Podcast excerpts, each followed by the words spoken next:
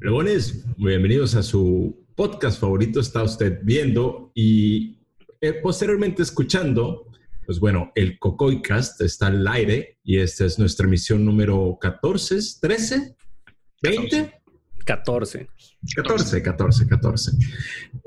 pues estamos aquí el, equipo de siempre. Ahí pueden ver ustedes al Morgan, aquí pueden ver a Enrique y su servidor Manuel. Buenas noches. Y bueno, les traemos unos bonitos temas ahora que, bueno, si están atentos a, nuestras redes sociales, que las tenemos más abandonadas que la chingada, pero bueno, eh, por lo menos ahí salió una publicación de, vamos a hablar de un bonito año que fue el 94, pero antes, eh, pues hay, hay una película que está, pues que bueno, estos muchachos ya vienen y yo no. Ahí, está un poco en tendencia, creo que te la está ensartando el Netflix en la cara.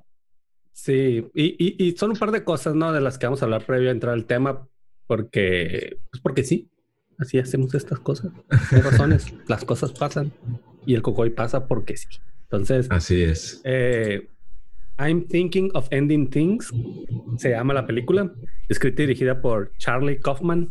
El afamado Charlie Kaufman. El afamado Charlie Kaufman, eh, el que está vivo. El visionario Charlie Kaufman. que, en español se llama Estoy pensando en terminarado todo. Suena esto muy fatalista. Eh, eh, está, está, pues está bien, ¿no? O sea, está bien. Está, adecuado, está adecuado. Creo que en español le pusieron Estoy pensando en terminar las cosas. Ay, qué la chingada. A ver, pónganse de acuerdo. O, sea, ustedes son los que la vieron, güey. Yo no la he visto. Las cosas, todo es, es, eh, todo, es todo es relativo, ¿no? Y, parte de esta película, eh, no va a haber spoilers, está siendo muy controversial, principalmente porque la gente no le está cachando el pedo. La gente ya no entiende ni madres, güey. ni siquiera se eh, esfuerzan, güey. Este, no es tan complicada, aunque sí te saca de onda. Pero luego cuando empiezas a ver, haces como una recapitulación y, y, recuerdas ciertas partes, dices, ah, ok, sí, sí, a huevo, a huevo. Sí, sí, como que todo empieza a caer en su lugar, pero en el momento eh, hay, un detalle que a mí me llamó muchísimo la atención. La edición está eh, bien chingona, pero por rara.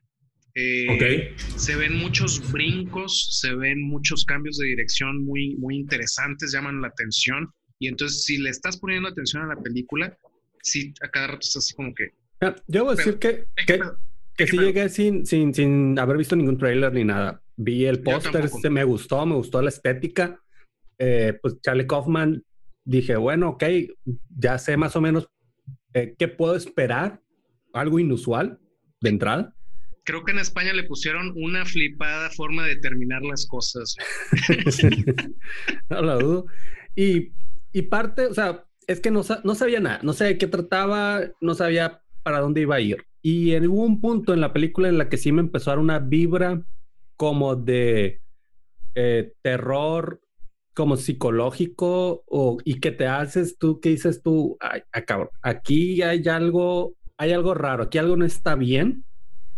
Y, y, y, me está preocupando por, el, la cuestión de, de, los personajes, ¿no? Y de la trama.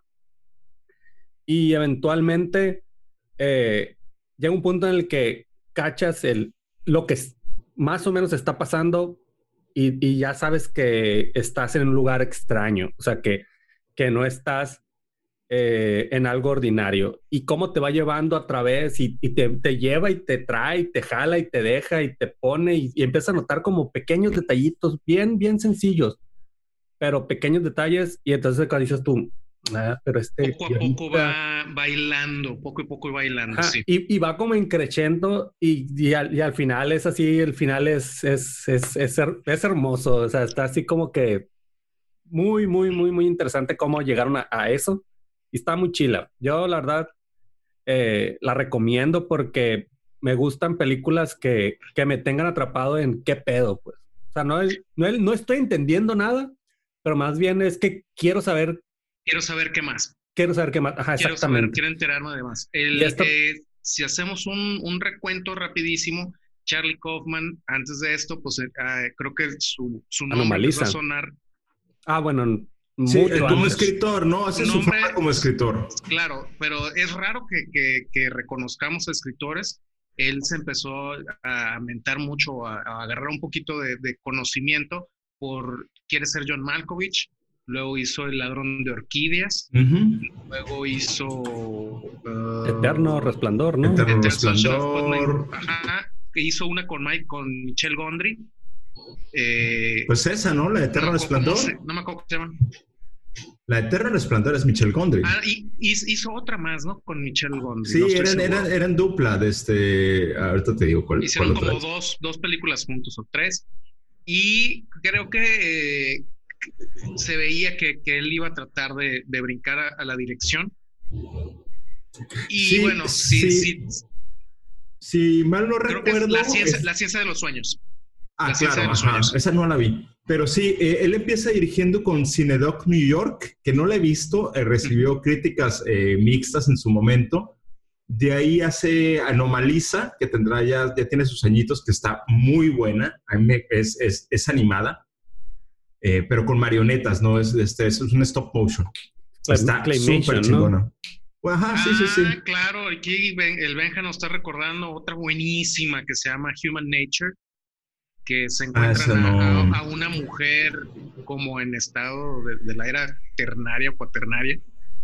Y está loquísima, ¿no? Eh, habla Esa no era una con Brendan Fraser, que se lo encuentran. Que ese, ese, es, ese es Encino Man. No, no, no, ese es Encino Man. con Polly, con Polly Shore. Esa es con, con, la de Human Nature es con Patricia Arquette.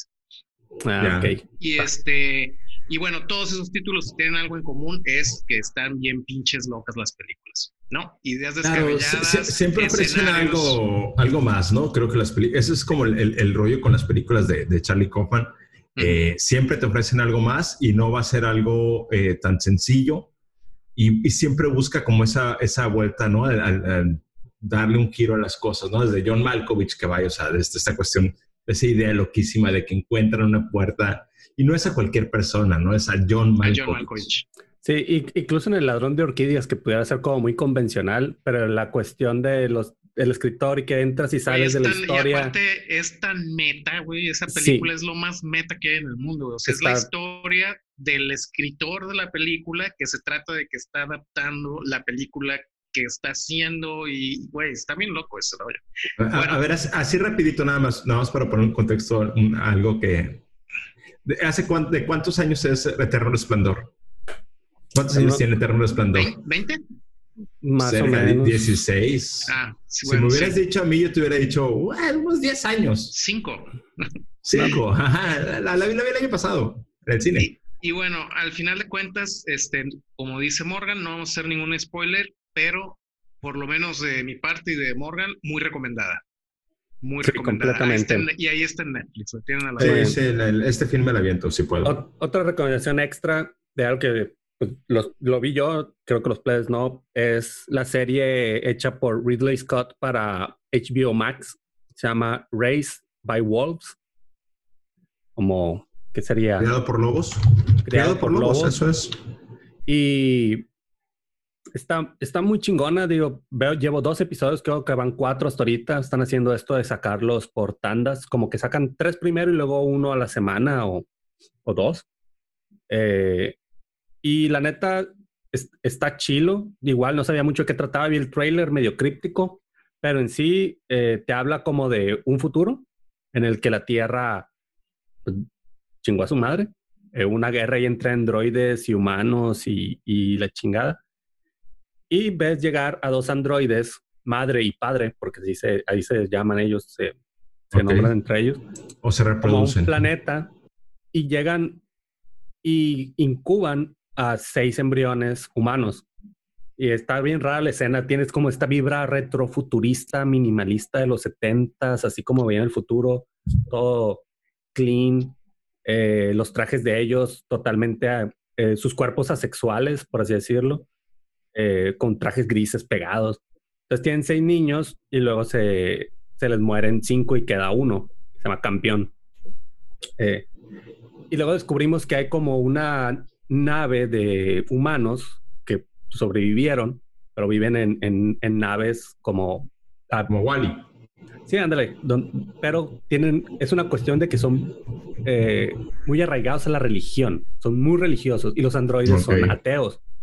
no creen en la religión. Entonces, no, pues ¿por, qué chingados se de creer? Ah, exacto, exacto. Entonces al, niño, el niño como que él tiene como una, es, propenso hacia la fe. O sea, él quiere como que empezar a, rezar o pedir porque, porque sus hermanos empiezan a morir. Entonces, y si pedimos por ellos y la mamá no, no sirve eso de nada.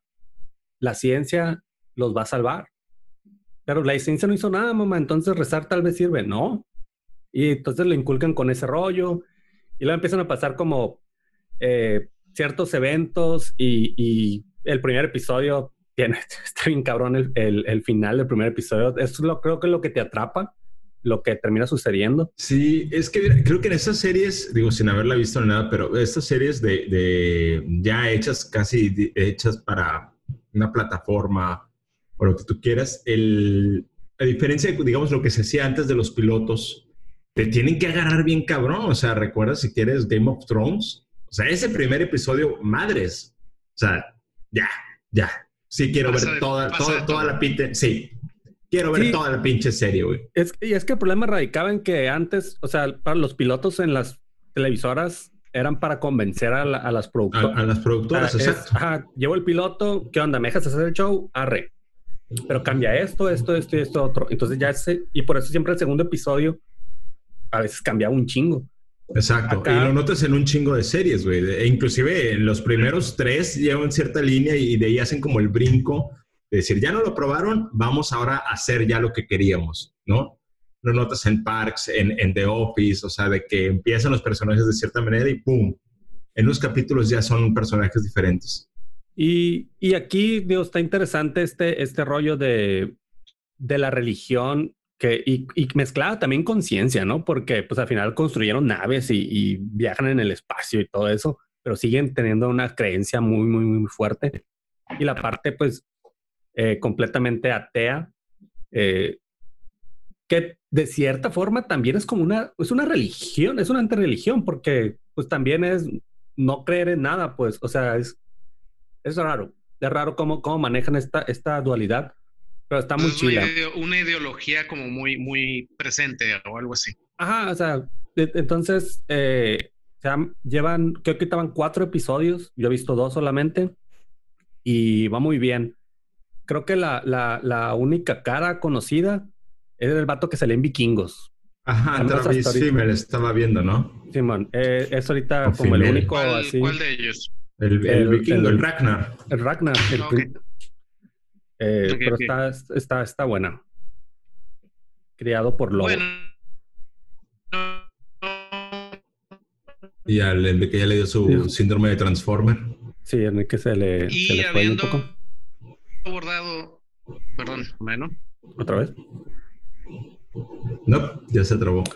Bueno, creo que lo que Ricky quiere decir es que habiendo abordado estos dos temas que traíamos de entrada, entonces ya podemos pasar a nuestro tema principal. Es eh, a, lo gordo. Ah, Entonces. Vas, Morgan, vas. Eh, vas, Morgan, tú puedes. Esto, pues puede decirse que, que, fue un tema que se me ocurrió a mí a partir de, de todo este, como pues ya hasta meme que existe de, de, lo malo que ha sido este año para todos, ¿no? Que, que es el peor año en la historia de la humanidad. Entonces, ¿hasta dónde vamos? Y es como cuando eh, Apple saca un nuevo iPhone y dice, This is the best iPhone ever made. Pues sí, es el último que hiciste, güey. Entonces, este es el peor año de la humanidad. Pues sí, es en el que estamos. O sea, no sabemos qué va a venir más después, ¿no? A lo mejor el que sigue es peor todavía. Eh, pero bajo esta premisa de decir, bueno, ¿y, y, cuál fue un, cuál ha sido un buen año realmente? O sea, que recordar y decir, güey, ese, ese año estuvo, estuvo bueno, estuvo chilo y si, recordamos un poquito el, eh, un año feo también fue el 2016. Decían que era el peor año porque se murieron como 20 artistas. y exacto, un chingo de gente, güey. Eh, por eso, yo el otro día estaba considerando el 2006 como un buen año. Musicalmente fue muy interesante, pero se arruinó porque ese año se murió el cazador de cocodrilos. Ah, fíjate, Stevie Se, me fue otra, nota, pero bueno, se la iba al final. Eh, ¿Resucitó? No, no, no. Eh, tiene que ver algo con, con, un domador de animales. Eh, Apolo. este, pensando en, en, eso. Del Tiger King. Eh, más o menos. Es que Amazon va a hacer una ah, serie de Tiger King con Nicolas Cage. con Nicolas Cage. Eh, como Joe Sadik. a huevo, güey. A huevo. Por supuesto. Bueno, perdón, sigue.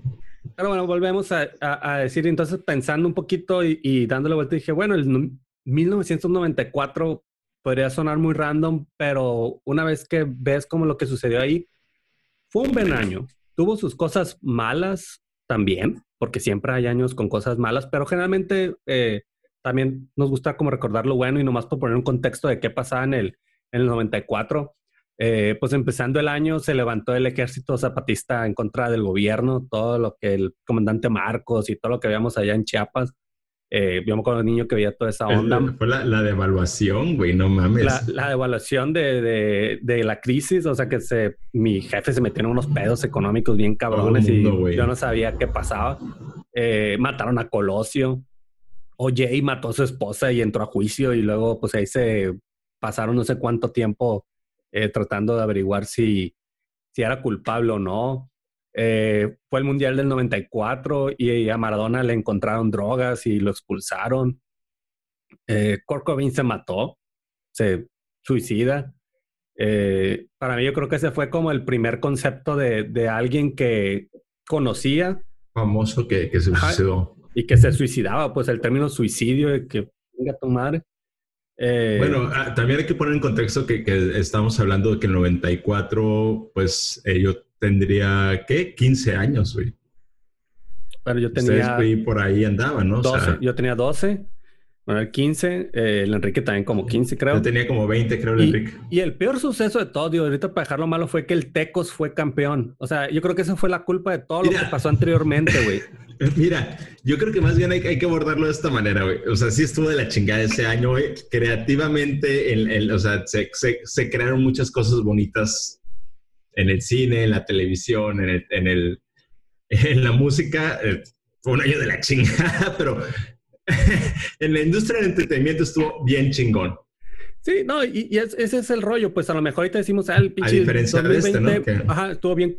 Bueno, ahorita estamos diciendo está bien culero, pero pues también yo lo voy a recordar porque hace el año en el que va a salir el Cyberpunk. Ojalá, ojalá. Ojalá, no sale, ¿no? también, bueno. todavía, todavía hay una posibilidad de que no salga, ¿no? O algo pase. Pero entonces, bueno, era y después de, de, esta introducción del Morgan ya nos dimos cuenta que el 94 no estuvo tan chilo, se acabó el programa. se acabó el programa. la próxima semana. Vamos a les, les, voy a, les voy a, se cancela todo y les voy a contar sobre la vida de Steve Irwin por dos horas. Por... Ah, sí está chilo. Entonces, es parte, vamos a ver entonces por qué está chilo. ¿Qué había chilo en el 94 cuando teníamos entre 12, 15 años, otros todavía a lo mejor alguien que nos está escuchando, sus papás estaban concibiéndolo en, en ese momento, no sé. Sí, ojalá, este, necesitamos, necesitamos gente joven aquí. Güey, en el, en el 94 nació Justin Bieber, eh, eh, eh, este Bad Bunny, Harry Styles, o sea, mucho de la... sigues, sigues matando tu argumento, Morgan, chingada madre. Yo sé, pero bueno, alguien cogió ese, bueno, alguien, está bien. Eh, Entonces, sí. ¿qué había chilo? ¿Qué les tocó? recordemos también que er, eran tiempos muy diferentes, son, son tiempos pre-internet todavía, muy cabrones. Ya estaba ahí. Jugamos a, las escondidas, al ladrillito, en la calle. No había redes 5G dándonos COVID. O sea, el, cine creo que también ya estaba, eh, pues, no agonizando porque siempre se ha mantenido, pero fue ese periodo donde, donde andaban medio, medio valiendo madre los cines, ¿no? Creo que más o menos por esas fechas fue cuando, em, tal vez un poquito después. Cuando en Cinépolis? Ajá, Cinépolis, que, que prácticamente fue el concepto que vino a, revivir los cines como, como experiencia, ¿no? Porque sí, todos esos años sí estaba, eh, o sea, la gente seguía yendo al cine, pero ya no era el negocio, eran prácticamente como, mm, no eran la alternativa número uno de entretenimiento, pues, ¿no? O sea, este rollo en Estados Unidos ya había pasado, pero aquí pasaba un fenómeno muy, muy peculiar. Eh, las salas eran muy, grandes. Mira, híjole. Tenían, demasiados asientos, ¿no? Tenían muchos asientos. Porque el concepto original de Cinépolis, el original, el primerito, el con el que inició, eran salas en donde había, no sé, ¿cuántas salas, cuántas butacas tiene una sala de los grandes, mano? 300 y cacho, casi 400 pues creo que las primeras salas de Cinépolis con el concepto original creo que eran como de 70, 80. No, no, no, no eran, eran pequeñitas. Te, voy a decir. eran unas salas, eran un huevito las pinches salas. Te voy a decir nada más eh, en, mi, en mi experiencia y que me di cuenta hace poco, eh, hace unos dos años. Aquí en corto tengo el, multicinemas. Sí. ¿No? Eh, el multicinemas a mí se me hacía. A ver, tú, tú, tú fuiste ahí. ¿De qué tamaño te acuerdas que eran multicinemas? Pues grandes son no son más grandes que las salas normales, güey. Claro, pero cuando... En las salas normales de, un cine normal ahorita, pues. Claro, pero a Culiacán ya no llegó el concepto original de Cinépolis de las salas huevito, de las salas pequeñitas, para meterlas en un centro comercial, por ejemplo. Ya. Aún así, ¿eh? No, no, digo, me sorprendió porque se, se quemó el cine y, y se abrieron las de, están, están pelones ahora, ya ni paredes hay en algunos y no son tan grandes. Yo los, los recuerdo enormes y no son tan grandes las salas esas. Mi, mi, infancia acabó cuando en los cines ya no había rampitas, güey. Así que corrías y te regalabas así como al frente con el bien intermedio y se acabó. Pues ese fue eh, el, el, el, último que en Culiacán que tenía ese, ese rollo de la rampita, los gemelos. Pero bueno. Y hablando de, de experiencias en el cine, por ejemplo, ¿qué se acuerdan que vieron, eh, que hayan visto en el cine? Porque vamos a ver cosas que salieron en el 94 que, que se han vuelto de culto, muy buenas, pero pues también, como dices, teníamos 12, 15 años, tal vez no nos tocaron verlas en el cine, ¿no? Sino ya mucho tiempo después. Pero sí tengo ahí como un par que sí me acuerdo haber ido al cine y verla. Pues. Speed. Yo vi Speed en el cine. Alta velocidad. Keanu Reeves y Sandra Bullock. Excelentes actores. Esa, esa me acuerdo que está súper, súper hypeada. Sí, machín. Este, para, por, por la gente y, y todo. Y tenías que ver Speed, güey. Tenías que ver, era un camión sin frenos, güey, con una bomba. No, no, bueno, no, no, sí tenía frenos, no, sí tenía frenos, no podían, parar. no, podían pararlo, no podía bajar la velocidad si no explotaba, güey. A huevo. ¿Quién era Keanu Reeves? ¿Sabía? Madre, ¿quién era Keanu Reeves? no, ya, ya, ya, ya, tenía. Yo no sabía quién era Keanu Reeves. Ya sabíamos quién era. Yo no sabía quién era Keanu Reeves. Yo tenía 12 años. No sabía quién era Keanu Reeves. No había visto nosotros point, ya sabíamos. Breakpoint o Point Breaker. ¿Cómo se llama? Point Breaker. Güey, todo el mundo lo había haber visto, güey. Yo no lo había visto. Yo no lo había visto. No sé ni qué era surfear, güey. No conocía el agua, no conocía el mar todavía. No ha habido al Tata. ¿Tú quieres que vea punto de quiebra? Mira, es que precisamente ahorita que, estoy eh, revisando la, lista de, películas que pusimos ahí, yo casi todas esas películas las vi en video, güey. O sea, de que te digo que a lo mejor el cine ya no estaba así como que tan en boga, pero pues estaba viviendo aquí, ahorita que me acuerdo. Y, y no me, casi todas me tocó verlas en video, pero bueno, la que sí vi en, en, el cine fue El Rey León. ¿Y quién chingados no vio El Rey León en el cine? Creo que yo no. Yo sí, El Rey León sí Por supuesto, por supuesto, el Enrique tenía que ser. Oye, pero espérate, me acuerdo de algo que, que, todavía sigo valorando de Speed. Sé que es una mala película, sé que actuaron muy mal tanto el Keanu Reeves como la Sandra Bullock, pero mis respetos para el señor Don Dennis Hopper. Ah, Dennis Hopper era el villano, ¿no? ¿Quién era, quién era el, el, el, que le ayudaba, bueno, como el mentor del, del Keanu Reeves? ¿Era el de Dumb and Dumber? Creo que sí, güey. Jeff Daniels. Creo, que, era, Jeff, Daniels, ¿no? Creo que sí, que se muere. Y a eso me daba mucha tristeza, güey. se muere, güey. Spoiler. güey. Spoiler. se muere, güey.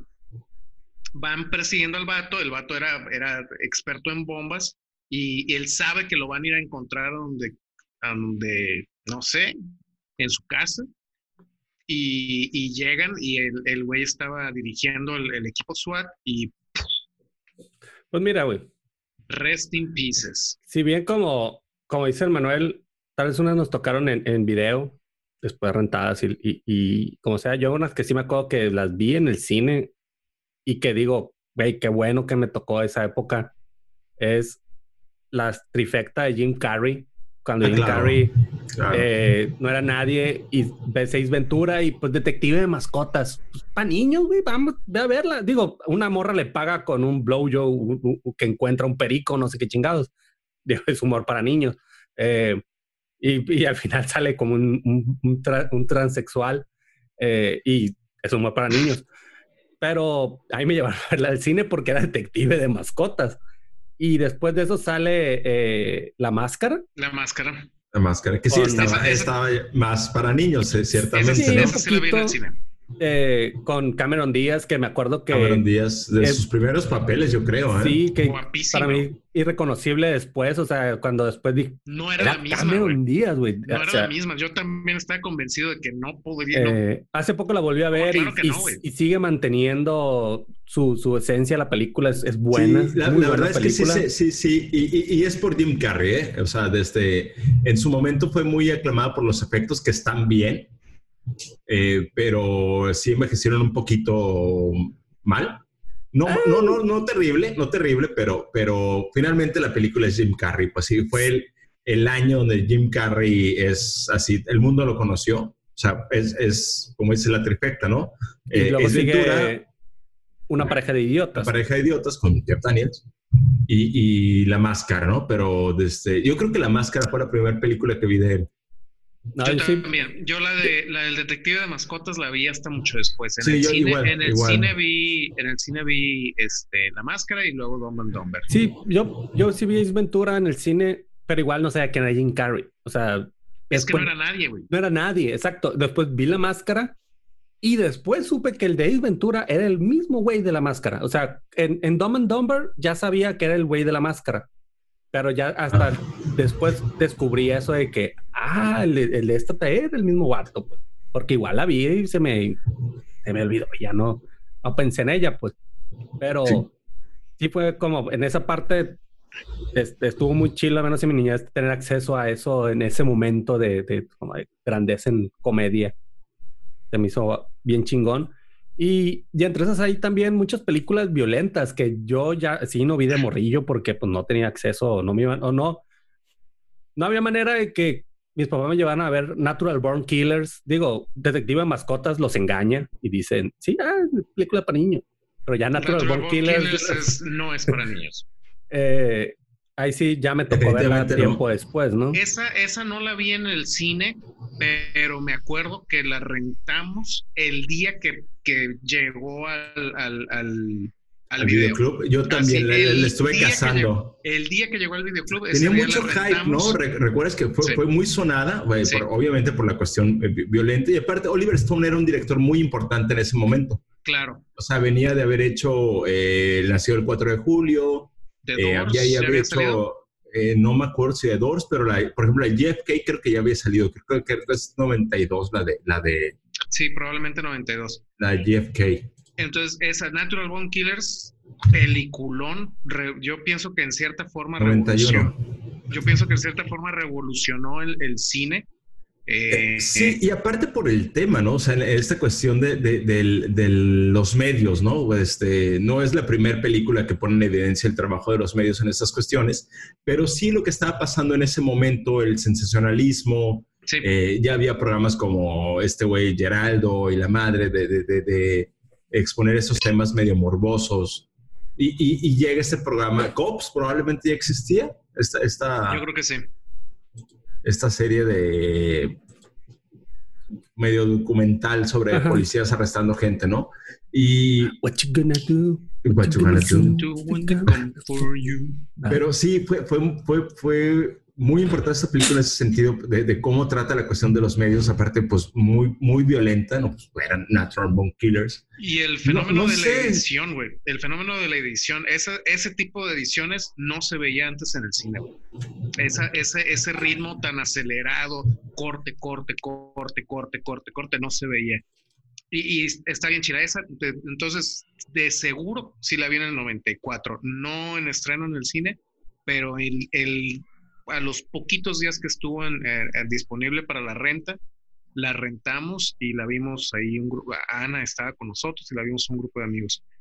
La que sí vi en el cine fue la de la entrevista con el vampiro, esa sí la vi en sí el la vi en cine. el cine, yo también la vi. en el- Y te voy a decir, voy a confesar algo, no reconocí a Tom Cruise hasta que terminó la película. Ah, güey, no mames. Pero fíjate, en ese entonces no tenía ni puta idea quién era eh, Antonio. Banderas. Ah, y, claro que sale y Christian ahí. Slater todavía quería decir algo en ese, en ese tiempo, güey. Antonio Banderas todavía no hacía la, la, la pizca de sal. Eso fue como en el 98. Yo creo que sí, fue más, más para acá. La Eh, pero, pero sí, eh, de Neil Jordan, si no me falla la memoria, la de entrevista con el vampiro, yo la vi y es, una película que siempre me ha gustado mucho, la verdad. Sí, Neil Jordan. Eh, Este, está muy padre. A mí me gusta mucho. Este, de hecho, me atreví a ver la, la de las, como las, las siguientes en, en la Pues fue novela. una, ¿no? La, ah, ok. La de- sacaron una película más muchos, años- muchos años después, la de La Reina de los Condenados, que era horrenda. Claro, Salía me animé a verla por eso. Me animé a verla por eso, pero horrible la película. Es más, hicieron- hay una tercera, güey, siguiendo la, la saga de los libros. ¿Sí? Hay otra más, que muy relacionada con, con el tema de, de la reina de los condenados. No, no, no, no Y me sabía. atreví a verla por eso, porque en el momento me impactó mucho la entrevista con el vampiro. Se me hizo una, una película muy padre, tenía cosas muy, muy chidas. Le dio el Oscar a la Kristen Dunst, el- creo que uno de los Oscars a, a Ah, más- claro, más, este- jóvenes, de- a la actriz, a una de las actrices más jóvenes. ¿A poco sí ganó el Oscar con esa? Sí, güey, se la ganó como actriz de reparto. Claro, claro. Y, está, y está muy bien actuada. O sea, era una niña, pero estaba. Sí, estaba era muy una, estaba súper chiquita. A mí lo que, lo que se me hace curioso es que nunca la han recordado por los lo afeminado que se veían los vampiros. Y por ejemplo, le, le echaban Sí, más carrilla rollito así. a, a Twilight, ¿no? De, de ay, que es un vampiro que en realidad en Twilight, pues nomás se ve como un ple pendejo, pues, o sea, no se ve ni seña afeminado, nomás porque brillaba.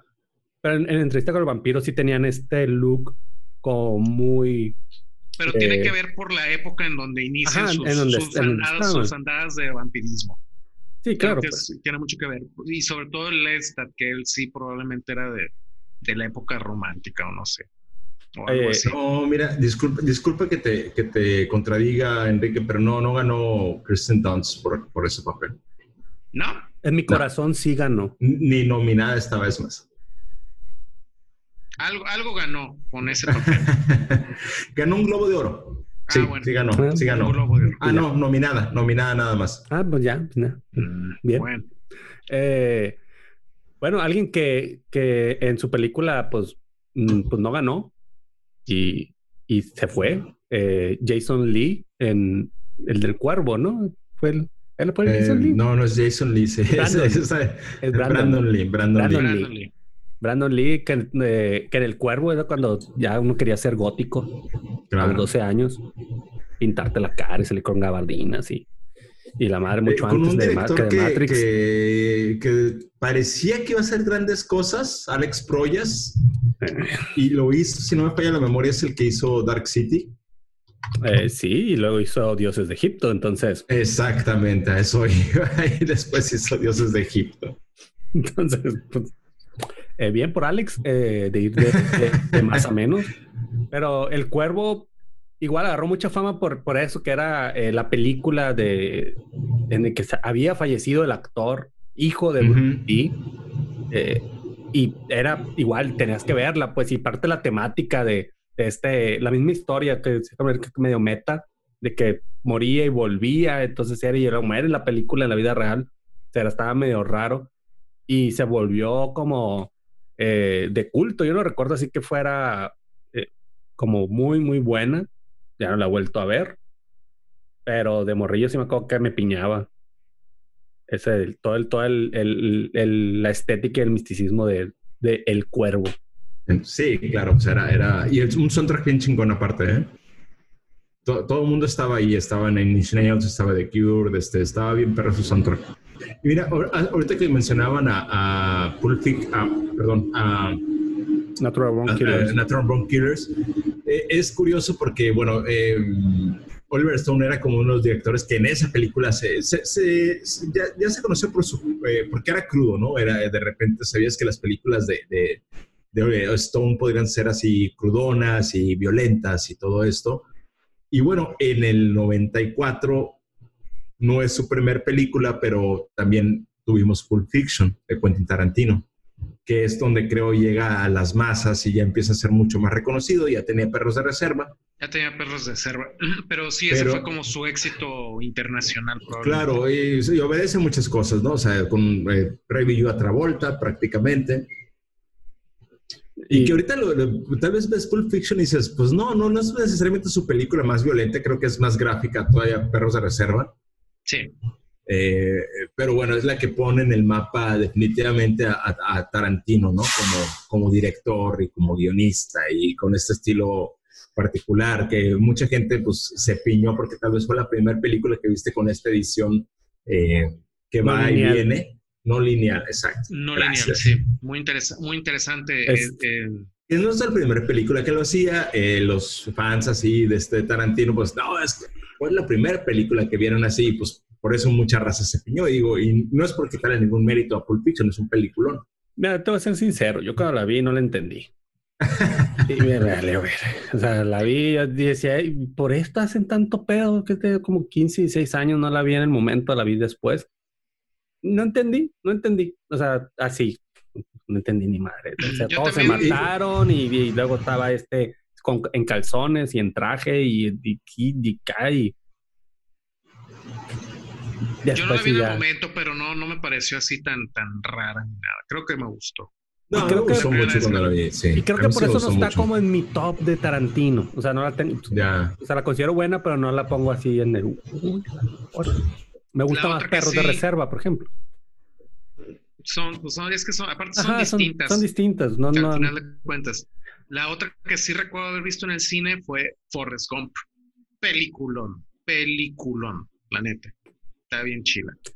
Sí, es de esas que tiene como todos estos como micromomentos súper chingones, pero a la vez forman algo bien chilo y que también el todo está bien perro. O sea, y no solamente como esos pedacitos y que te acuerdas a veces de, de, detalles y, y, siempre hay algo. Pues a mí lo que nunca me voy a hacer el, el, el Buba, Buba Gum. O sea, el, el batillo que. Buba, buba, buba, buba, era ya el pedo de, los camarones. Los camarones, pues, pero. La escena donde le dice todas las recetas que se pueden hacer con camarones. Ah, claro. que están limpiando con un cepillo de dientes el piso, güey. Pasan días o meses o no sé cuánto tiempo, y el vato le sigue diciendo, y ya al final. Y creo que esas son todas las recetas que se pueden hacer con camarón.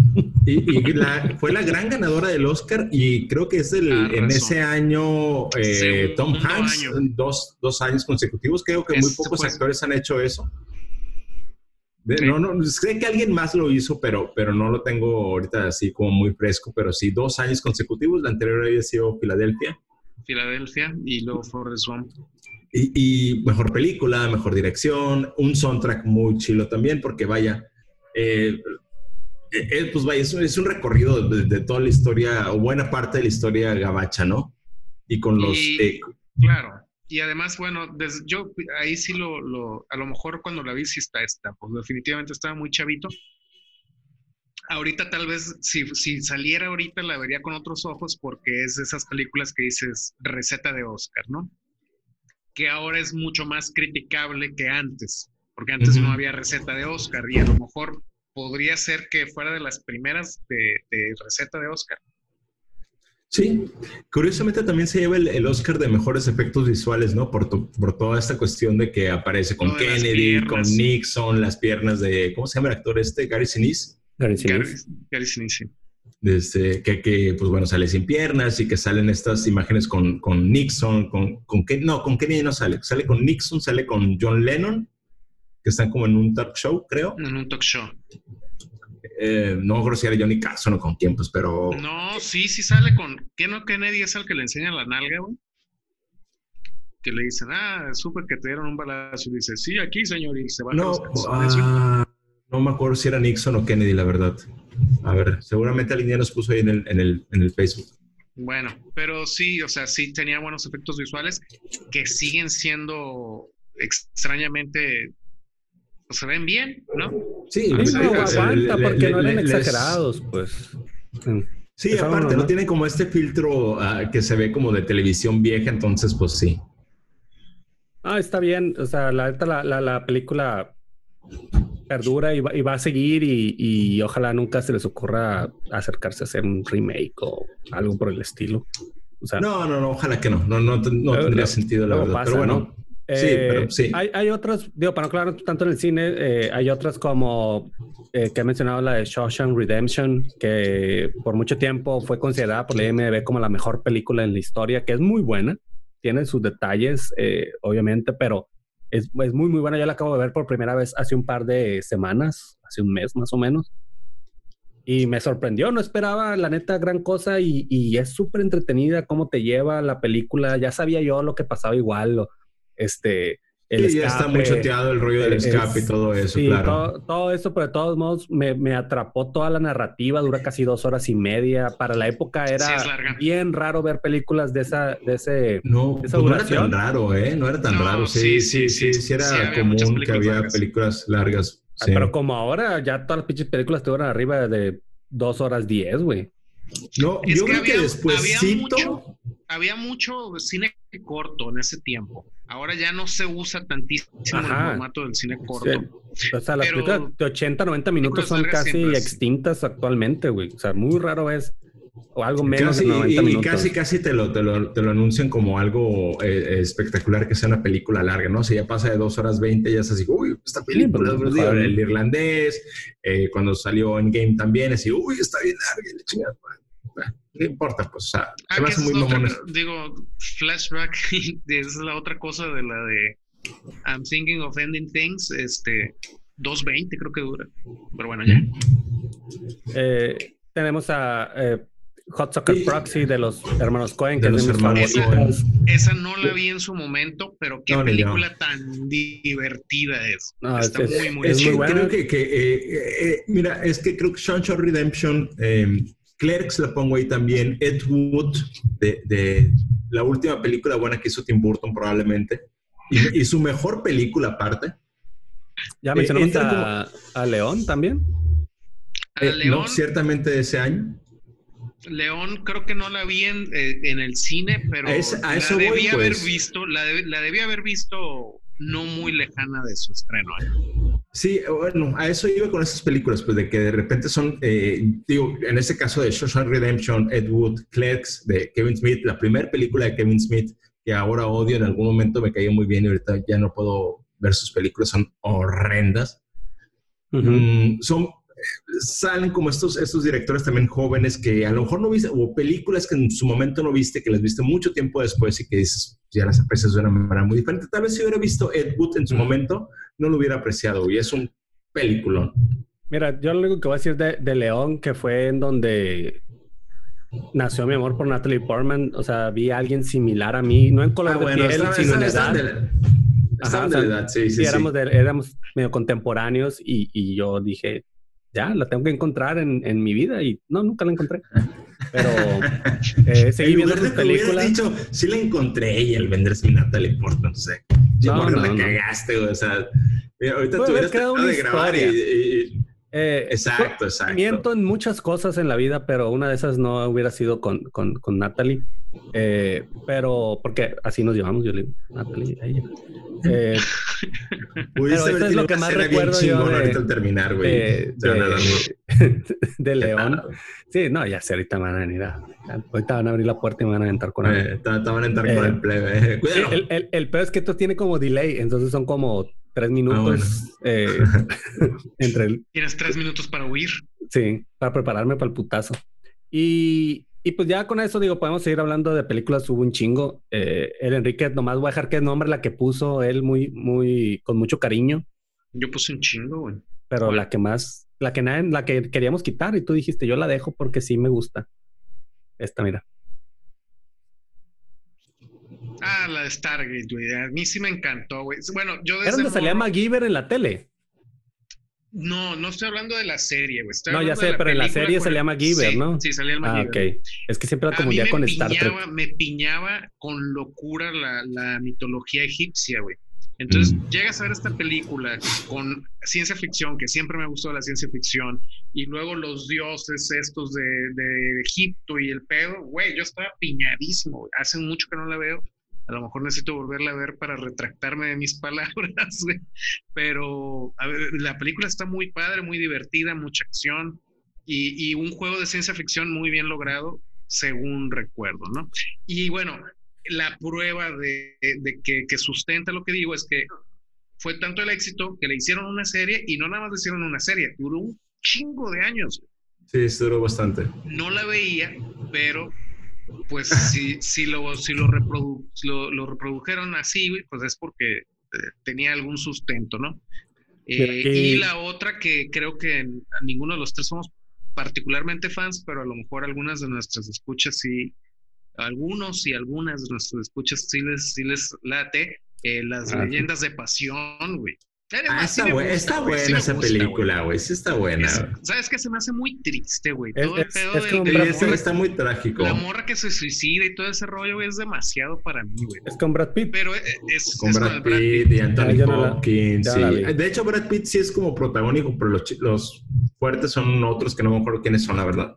No, la, la, película se trata de la, del, del, Brad Pitt, güey, que era como, eh, lo crearon los indios y, y era así como la ley del, de la selva con ese cabrón.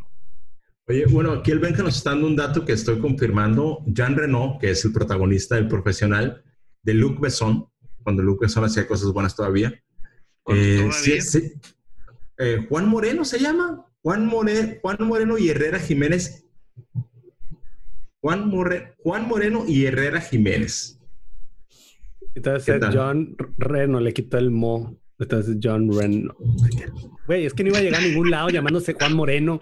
Iba a manejar un taxi o, vender churros, güey, una madre así.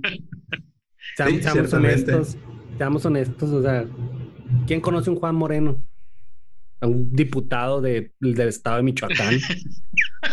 Por Morena. Eh, está, curioso ahorita que dice también el Benja de que, o sea, mira, de Tim Robbins con Shawshank y Hot Proxy, Brad Pitt con eh, Leyendas de Pasión y Entrevista con el Vampiro, o sea, estos actores tuvieron ahí sus, buenos años, ¿no? El 94. Ese, ese, ese tiempo fue el boom del, del Brad Pitt porque creo que el siguiente año hizo la de Seven Sí, por ahí. Este, y, y, estaba lanzándose totalmente el estrellato. ¿Y qué onda con eso? No sé, me lo trajeron, no sé si para que salga en cuadro y se vuelva famoso. No, es que ya pasaron los tres minutos, entonces ya te alcanzó. Sí, ya te alcanzó. sí, ya me alcanzó, me dijo, ah, Natalie Portman, toma tu Portman, aquí está tu plebe. Natalie, no es mi. No hay pedo. Lo dejo en el div. Tú dime cuándo. Pero bueno, este, con el cine creo que no, no alcanzamos a ver todo ni a hablar de todo, por supuesto, pero bueno, esas son para nosotros como nuestras impresiones más, más eh, pues permanentes del, del, 94 en cuanto a cine. Por supuesto, hay más por ahí. Audazmente brincando a la música. Audazmente brincando a la música. rapidito, porque eh, uno de estos discos que yo recuerdo haber eh, escuchado y visto mucho porque entonces MTV pasaba videos, aunque no lo crean, MTV pasaba Es que son, los, son los, años de oro de MTV. Claro. Y el, el, primero que me viene a la mente es el Dookie de Green Day. Exacto. Güey, veíamos los videos día y noche.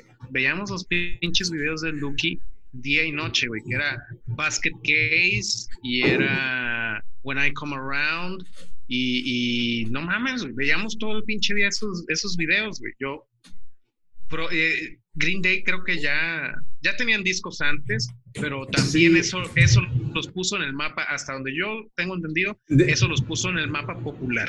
Sí, de hecho eso fue un, rollo medio cabrón para el, fan base de Green Day, porque ya tenían discos anteriores y, se movían en el, rollo medio underground y tenían su reputación ya como una banda de punk rock niño. Y el, el Dookie es un disco que, a pesar de que es un disco muy bueno, a mí me gusta mucho. Es odiado por los fans. Exacto, sí, ahí dijeron, ahí se vendieron, ¿no? Ya, ya. Ah, se vendieron. Es un buen disco, güey. Es un buen disco, güey. ¿Qué mamás? Es una mamada sí, sí, eso. Ah, pero nosotros no éramos fans antes. Pues nosotros no, éramos fans antes, pues, exacto. No sabemos.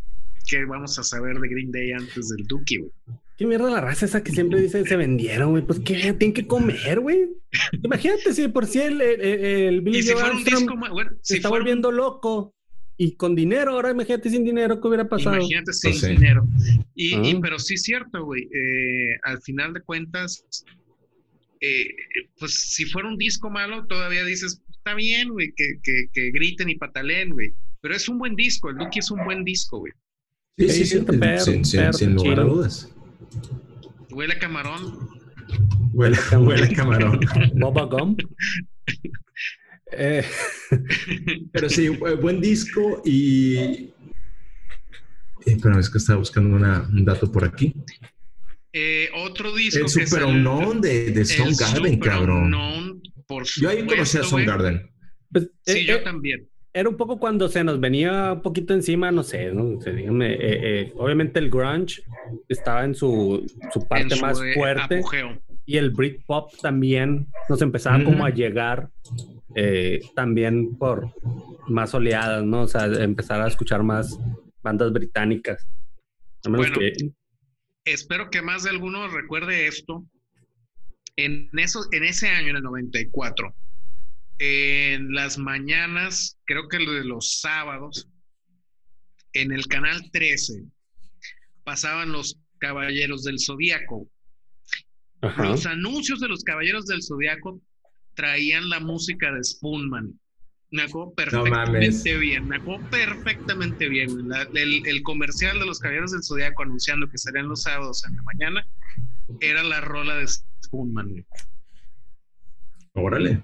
Fíjense. Eh, no, es su primer disco tampoco, ¿no? Ya, ya tenían por lo menos un, uno que yo me acuerde, no, no sé si más. Y luego además había, había esta, esta melcocha rara que hacían los, los groncheros en Seattle que se rolaban este, se rolaban miembros de las bandas, se los aventaban y luego yo hago uno con estos dos y estos dos hacen, y ya habían pasado muchas de esas cosas, ¿no? Creo que a lo mejor Matt Season ya había grabado un disco y todo esto, pero también ponen el mapa a, a Soundgarden. Sí, definitivamente es el que los pone en el mapa. Igual Spoonman no lo dejamos de ver en, MTV, eh, Black Hole Sun no lo dejamos de ver en MTV que son pues como de las, de las dos rolas más conocidas de, de, ese disco.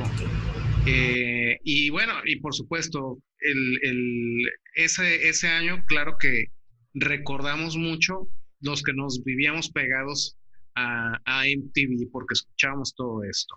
El otro que, que, casi, casi se nos pasa desapercibido, pero que también este, eh, Estás muteado, güey.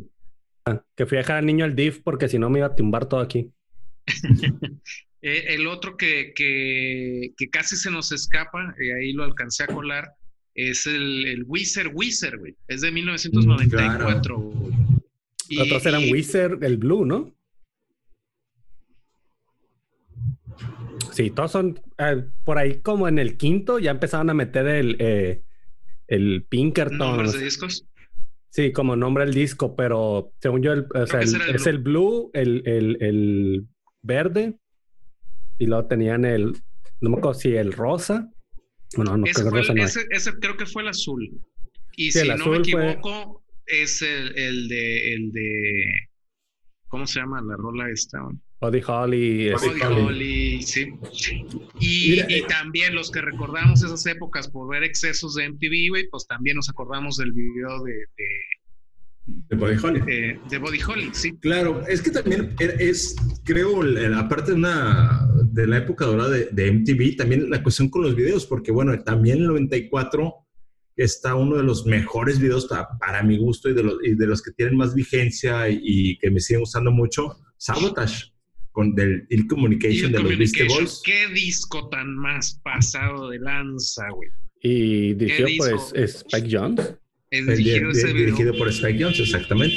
Pero en su momento sí escuchaba, eh, pues por lo mismo, veíamos mucho en TV, veíamos los videos de Beastie Boys, este, tenían ese, tenían The Sure Shot, tenían no sé cuántos discos, cuántas rolas más hay en la rotación de MTV y, pero muchos años después volví a escuchar el, el Ill Communication y es un pinche disco muy, muy, muy chingón. Muy chingón. Este, en general, pues los Beastie Boys tuvieron muchas cosas muy buenas en su, en su discografía, pero eh, creo que el Ill Communication es de mis favoritos. A lo mejor un toque de nostalgia ahí o algo así. Sí, puede ser, puede ser. Bueno, pero bueno, muy malinchistas en, en, en México que que había. En México, mira, se estaba acabando el, el, legado de, de, los caifanes. Fue el, año donde sacan El Nervio del Volcán, su último disco. Que hasta la fecha no, no sacaron otro, ¿no? O sea, ya de ahí fue puro jaguares y cada quien agarró por su lado, ¿no? Sí. Sacaron un recopilatorio, pero no. Sí, no le pero ya hay discos, nada, o sea, digo, con estas reuniones que han tenido ahora de que este, ya se les acabó el dinero y andan, andan de gira. Bueno, andaban de gira, Sí. pero no, no han sacado disco, material nuevo, ¿no? Entonces, No. este, pues bueno, fue el último disco de Caifanes, eh, pues bien recibido, yo recuerdo, lo recuerdo muy bien, me gustó mucho. Aunque ya Sí, decía, bueno. no, no, no es como bueno. el silencio, no gustó más que el silencio, pero decía, ah, está bien, o sea, hay, hay, hay canciones que se rescatan y que siguen sonando todavía. Algunas ya, No vamos a profundizar mucho en el tema de Caifanes, pero era difícil superar el silencio. Sí, era difícil superar el silencio. Y, y no, y sin ser mal disco, el, el nervio, del nervio del Mm, volcán. Y claro, también sí, eh, rotación eterna en MTV, el chingado video de afuera, güey. Afuera, te iba a decir que- que- que- que- Tal vez es esa, esa canción que, que, que ya ahorita no, no, ya no, puedo así como, no, escuchar, güey, no, no, no, la no, puedo volver a escuchar, no, no, Pero no, la ya. oímos hasta que nos hartamos, güey. Es el, el 94 es el año del último disco de, de Mano Negra, que realmente son, tiene una discografía muy, muy rara, pero fue el, el año donde sale Casa Babilón, donde pues vienen canciones como El Señor Matanza, por ejemplo, que creo que es la que más les pegó de ese disco. Eh, ya muy También- madreados, ¿eh? También rotación de, de- No, Sí, pero es que, MTV. la pero es pasaban que no mucho. mames, güey. O sea, si veías un concierto de ellos, ya te das cuenta el pinche, este, Sí, la exigencia desmadre, física que te, o sea, no paraban, güey. No se No metían paraban. coca, este, marihuana, éxtasis y todo. De hecho, que- para ese disco ya estaban muy mal, ¿eh? De- el, el disco prácticamente lo hizo Manu Chao con, no con la banda, sino que ya fue un trabajo, y se nota mucho eso, pues de que no es un disco como la banda tocando, sino que ya empiezan mucho con lo que después se convertiría Manu Chao, pues, o sea, con estos remixes y, y sampleos y la madre, pues, no al nivel como lo hace Manu Chao ahora, pero ya se notaba que para allá iba el asunto. También es el disco debut de las víctimas del Doctor Cerebro, plebes. Ah, y el ul- y ya, y con eso se despidieron. No, sí tienen más discos, güey, pero es el único que les pegó, creo. Era que, que tiembla mi esqueleto, como Ah, baila mi mi esqueleto. esqueleto, ¿no? El esqueleto es la canción que me les pegó. Sí, pero y en las noches. sí, y tiembla, y tiembla, eso no. Eso. Y te habla mi esqueleto. No, Ah. suena, ¿no? Suena. Y suena, y suena. Ah, No, bueno, pero- aquí nos están diciendo que sueña estéreo, eso de estéreo, No, es del Eh, 94. güey. ¿no? Bueno, eso dice el No. Benja. Y está mencionando ahorita el silencio, pero eso sí no lo vamos a decir. Creo que aquí todo nos cae y ya deberías No, de saber eso. decir que sacó disco Arjona antes que. Ah, Arjona sí sacó disco, creo que el de historias, porque estaba viendo una lista ahí de, de que salió en el 94. Lo iba a omitir, Cristian sí. Castro, Cristian Castro tiene un disco en el 94, por supuesto, ¿cómo no? Gallito Feliz, remix. No, no sé, güey, no sé cuál. Ahorita le, le perdono todo a Cristian Castro porque se acaba de morir su papá. Ah, es cierto, Está estamos, estamos de, de luto. Está, está de pésame. Pero Pues, ándale, el, el luto. 94 era una época bien bonita porque Café Tacuba podía cantar La Ingrata. Y no, y Saca es el, su el- disco el re. re, es Ajá, el re, saca su el- disco el- re. El re de, taca- de café. creo Eh, que es un de, de todos los que hemos hablado creo que es el disco más importante aquí Eh, aquí en México por lo menos es, es el re es una obra muy cabrona para mí Sí, sí, es, es, es- está muy chingón. eh, de mis favoritos. Quiero decir que le tengo más a- a- aprecio a, a- al revés yo soy. Yo, yo como, como, como por hipster escucha. Por sí, tal vez, pues, pero eh, hay una historia muy personal con ese disco, pero el red no le quito nada, pues, o sea, la neta, de principio a fin, incluso los, los hard cuts, como le dicen, o las canciones que no fueron famosas, me gustan, creo que incluso más sí, eh, sí, que igual, otras ajá. como el, como el ciclón, no, no, no, eso como que no me encanta mucho. Sí o Este, Ingrata que es el mismo caso de afuera ya no la puedes escuchar bueno aparte porque Ajá. ya no la cantan los mamones Sí, ya no la cantan, pero, pero sí hay muchas, la, la negrita me gusta un chingo. Este, trópico de cáncer es Trópico una de que Cáncer está de, Trópico de Cáncer es un rollo, no, no. Pero Este, sí, aparte ahí afianzaron su, su legado, ¿no? El primer disco está muy padre, está muy chingón, todo el mundo los oía, estaban de moda y lo que sea, pero en el segundo fue donde dijeron, esto es lo que somos, ahí les va.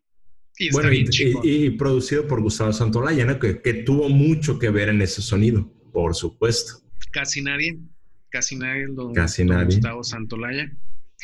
Y volviendo a la escena este, gringa, uno de mis autores favoritos de todisísima la vida saca el Mellow Gold, que es este Beck. Beck. No mames, güey. Qué pinche alucino. Qué pinche alucine. y, y, bueno, también, volviendo a lo mismo, veíamos un chingo en TV y no nos bajamos el video de Loser con, con su stop motion mal hecho. y, sus videos súper bizarros. ¿Será, eh, Loser será la canción que más puedo odiar, Beck, ¿tú crees? No. así como, así como digamos. Como Creep, eh, como creep sí, es como creep, sí. Ándale, es como su creep, ¿no? Definitivamente. Sí. Sí, y al final de a mí, bueno, a mí me sigue gustando, pero al final de cuentas, este, eh, sí, por supuesto que es como un tipo creep.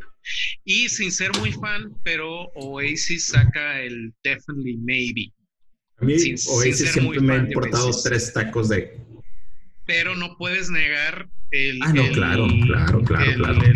El, rollo. Perdón, pues, perdón, comadre, que yo sé que a ella le gustan mucho, pero no, no, no, nunca pude o sea, no puedes, no puedes negar que, que tienen un, un, pilar muy importante en la música. Ah, no, definitivamente. y galazos y, todo, pero. E influencia, eh, influencia a la música actualmente todavía. Mira, eh, yo lo único que recuerdo de, de, de, Oasis, bueno, no que recuerdo, pero como dice Manuel Méndez, muy fan de, de Oasis, especialmente de, de Noel Gallagher. Es como, Así como si yo tal vez me fugara con Natalie Portman, sé que Almendra se pudiera fugar con Noel Gallagher.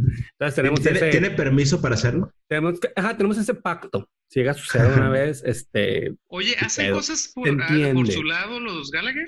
Ah, te pensé que si nosotros. Este, aparte, de drogarse, aparte de drogarse. Sí, tienen bandas ahorita, eh, eh, High Flying Birds, eh, creo que es la de, la de Noel y, y, Liam tiene algo que se llama como él, seguramente. de Liam Gallagher Band Experience. no, pero bueno, a, a, donde iba es que, por ejemplo, Almendra, yo, yo, le preguntaba y no me sabe responder, pero, por ejemplo, ¿no? y, y, va a brincar ahorita alguien en el chat, ¿no? Almendra no tolera a Billy Corgan, o sea, no tolera los Smashing Pumpkins porque le caga la voz de Billy Corgan, que es así como muy nasal. Yo le digo, güey, pero escuchas Oasis, pues. O sea, no mames. O sea, ¿cómo? Pues ah, pero es que es diferente y, no, tiene un set, güey. Pero sí, güey, o sea, la neta son voces muy nasales las de... Yo, creo que estaba muy peñada con el rollo Britpop, ¿no? Pues sí, también eso le, le, le, ganaba, pues, pero nomás para poner un poquito en contexto. Eh, esos son unos sucios gringos y estos güeyes de este... Pues sí. Eh, aquí nos están dando datos de los cómics. Bueno, sí, el, Frank, llegaste tarde, ya mencionamos eso. ¿Y qué mencionamos con? ¿Mm? Ah, lo de Definitely Maybe. No, no, no, lo de... Ah, el Kurt Cobain. El Kurt Cobain. Sí, lo que no sabes es que lo habían encontrado tres días después. Yo pensé que el vecino había escuchado y corrió a la silla a ver qué pedo y lo había explotado. No, tú que es el desmadre que se traía el Kurt Cobain ahí diario. Era lo de menos. Un balazo era lo de menos, güey. Este, sí, me imagino con la, con la Courtney, Courtney Con la Courtney, con la Courtney em, Ah, bueno, y, el otro que nos está, estábamos a punto de brincarnos, creo que ya con esto podemos cerrar el, episodio musical. El musical, la parte es musical. El, este, el Park Life. Ah, claro. El Park Life de, de, Blur. Yo pensé que lo había mencionado cuando fui a dejar al niño el DIF. Eh, no, no, no, no. Sí, pues, era, era, parte como Britpop que teníamos a, a, Oasis y, Blur y esta, que cuál era la mejor banda, son, rivales, si se ven, se pelean, como que decían eso. Este, se odia a Damon Albarn y, y, Liam eh, Gallagher y los ponían como mucho enfrente, ¿no? Así es como estas, esta rivalidad que yo creo que no sé si existía en realidad, eh, pero sí me acuerdo mucho que, que los enfrentaban eh, a ambos. Y la verdad, a mí me gustaba más, me gustó siempre más Blur. A mí, a mí me gustó más, más Blur. A mí me gustó más Blur también. Y así es, así es esto. Pero mira, nos quedamos calladitos. Y bueno, el, este, en su momento no lo escuchaba, voy a ser muy sincero, pero ahorita me super mega piña, no. Eh, Nine Inch Nails. Ah, ya, sí, por supuesto. En ese año sacaron el, el, Downward Spiral, que en su tiempo no lo escuchaba, güey, pero es un pinche disco pasadísimo de lanza, güey. Eh, ahorita es de mis favoritos, de... de no, está muy cabrón. y aparte, después de que, que, que, a los vi en vivo, digo, ya, güey, mucho tiempo después, eh, tú recordarás, Enrique, ahí en Guadalajara. Sí, un concierto muy chingón que se llama no, Rocker, que el Manuel pudo haber ido y no quiso ir. Y no quiso ir. Este, nada mames, qué, qué, qué pinche experiencia más. Creo que las mejores experiencias que he tenido así de, de conciertos. La neta estuvo muy, muy cabrón. Muy, muy cabrón. Esperaba una mamada de, de ya que tocaran ellos al final y, el, y terminó siendo un concierto entero de ellos. Claro, todos destruidos. Eh, nosotros. ¿Ustedes o...? No, nosotros. No, destruido nomás estaba Scott Wayland atrás del escenario, yo creo. De hecho, creo que en esa ocasión, creo que creo que ya andábamos con el, con el Borri y con el Benji en ese, en ese motorrocker, güey. Tal vez tú. Ah, bueno, sí. Sí, creo que ustedes ni se conocían todavía. Sí, sí, a sí, que sí, güey. ya había ido varias veces a Guadalajara y ya habíamos ido a conciertos juntos. Sí, güey, sí. Junto con los Ya había jugado Smash Brothers en la casa del Butcher, güey. Ah, sí, es cierto. El Morgan y yo nos conocemos de mucho antes también, güey. Es cierto. Entonces... Y, este, brincando a, la, a la televisión, en el 94 sale uno de mis programas favoritos de toda la vida, que es Space, Space Ghost Coast to Coast. Sí, güey. Estaba muy loco en su momento, Space Ghost Coast to Coast. No había nada así, güey. o sea, estaba... Así, ya, ya, eso no lo vi porque no tenía cable. Sienta, eso, yo creo que el Space Ghost Coast to Coast sienta las bases para el Adult Swim. E, esa es la madre del, del, del del concepto de Adult Swim. Y, claro, es para caricaturas hechas para, para adultos jóvenes, no para niños. Y este, el, revivir al, al, fantasma del espacio, una serie de invitados súper interesantes. Recuerdo que. Y con un chingo de gente, güey, bien interesante. Un chingo, un chingo de gente a ser entrevistada por el fantasma del espacio. Y lo más divertido es que no les preguntaban nada, güey. Era, era, era un absurdo total y absoluto y, era, era parte de lo divertido y a, lo mejor hasta refrescante, ¿no? Es lo que ahora se convirtió el... O lo que hace más o menos el saque la Penakis, ¿no? sí, probablemente, Claro, claro, inspiradísimo en, en, en, las entrevistas del fantasma del espacio. Ahí, se de hecho chilo que, o sea, el cómo llegaron a decir, güey, vamos a hacer un programa con este personaje, este ya perdido claro, el tiempo. ¿Cómo, se, se, acordaron de, de, o sea, cómo, cómo idearon eso? Fantasma del espacio, chinga su madre, vamos a ponerlo de host y, y va. ¿Por qué no, sea, ¿por qué no Pedro Picapiedra, pues? O sea... Ándale. por así decirlo, pues. Y sí está, sí está bien, perro, yo lo vi después. Ya mucho después, pero sí, estaba... Estaba raro, estaba extraño. Decías, ¿por qué este güey este, está, ahí entrevistando gente. Porque tiene un talk show. sí, güey, porque tiene un talk show. Eso, eso, era. Ah, bueno, había, había una pregunta obligada para todos que les decía: ¿Cuál es tu superpoder? ah, claro. Pero sí, este, bien chingón que estaba ese programa. Eh, inspiró muchas cosas que se hicieron después, incluyendo, pues ya decíamos, al Adult Swing. Este, ¿Era algo más ese año, ese año sale Friends. Friends creo que, sale Friends. nos guste o no nos guste, yo pienso que cambió la, el sitcom gringo. Mira, sí, sí, sí, creo, que sí lo cambió. En, para empezar, en el rollo de, de, lo, de, lo, popular que llegó a ser. Y creo que fue la primera serie donde se les empezó a pagar tanto, ¿no? A los protagonistas.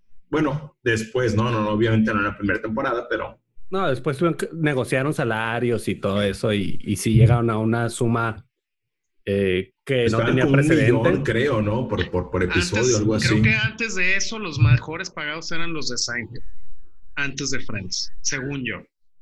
Y que es la eterna rivalidad, ¿no? Ahí Seinfeld y Friends. Sí, sí, pero... que, que, a alguien se le ocurrió inventar realmente este... Una rivalidad sin sentido. Sí, pero, pero está mejor Seinfeld. Sí, está mejor.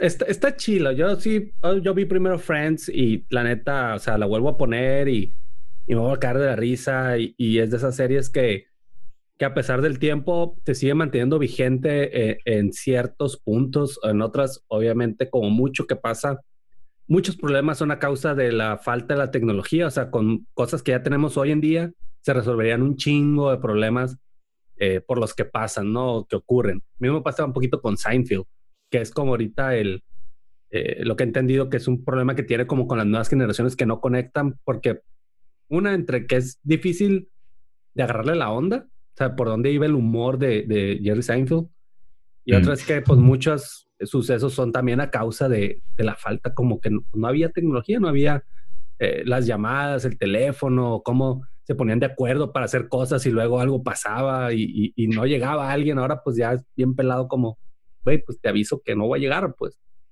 Este, las situaciones pues ya no, pero sigue siendo bien chingona. Y sí, no, es, es, una serie que está bien hecha, Friends, finalmente, pues desde, e, e, es en, en un plano mucho más um, ideal, porque todo es bonito y todo termina bien y no pasan cosas malas, todo, todo siempre se resuelve súper bien y todos son súper exitosos y, a pesar de cuando no tienen trabajo y siguen viviendo en pinches departamentotes y, o sea, pero no es, no va por ahí, pues, o sea, el rollo es este mundo ideal en el que viven, ¿no? Aquí pronto el Benja que si vimos eh, el intento británico o más bien el molde británico de Couplings. De hecho, incluso esa la quisieron trasladar a... Creo que había un episodio a Estados Unidos también. este, sin éxito. Yo sí vi un par y no, no, no terminé como de, encajar. Y, y, yo creo que pasa eso de que, como con The Office, pues que empieza de un remake británico, pero encuentra su propia voz. Ajá, y que adquiere su propia identidad. En Friends creo que pasó lo mismo. Y la verdad, lo que no se puede negar es que la química entre los actores era inmensa. O sea, estaba bien cabrón cómo sí les creías y sentías como esa onda de entre ellos, pues muy similar a que después fue el éxito de How I Met Your Mother, que obviamente la compararon. Sí, exacto. sí, es, un modelo muy parecido pues, también, por supuesto. que luego eh, How, I Met Your Mother creo que se separa en guion y narrativa. Es lo que tenía bien, bien fuerte e, esa serie y cómo pensaban como los episodios a largo plazo o las temporadas. De voy a contar un chiste ahorita chiquito y luego lo voy a contar el próximo año completo. O sea, eso está bien chilo o cómo llevan cosas a largo. pero bueno, es que eso no sucedió en 1994, obviamente, pero son referencias de lo que Friends sentó como bases en el sitcom eh, de amigos, situacional, de, el típico, puede decir como familia nuclear de eh, tres hombres y tres mujeres, o dos y dos, o tres y dos. Este Todos blancos y minoristas, diría. Sí, te lo resumo. Eh, eh, mira, otro que, que, sale, que creo que también es cuando empieza la barra de MTV. Uh, Babies y Butthead ya existían, pero es cuando empieza. Flux ya existía también.